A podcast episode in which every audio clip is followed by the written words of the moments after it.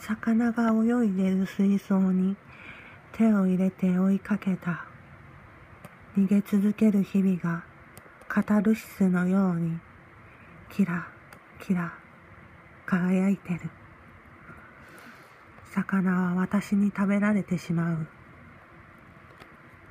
なぜ私は人間に生まれたのか。人間に生まれれば楽だから。天界で人間になりたいとつぶやいたのだ。魚になればよかった。無心で逃げ戸惑う姿を見て、私も逃げ場がないのなら、いっそ食われて死にたい。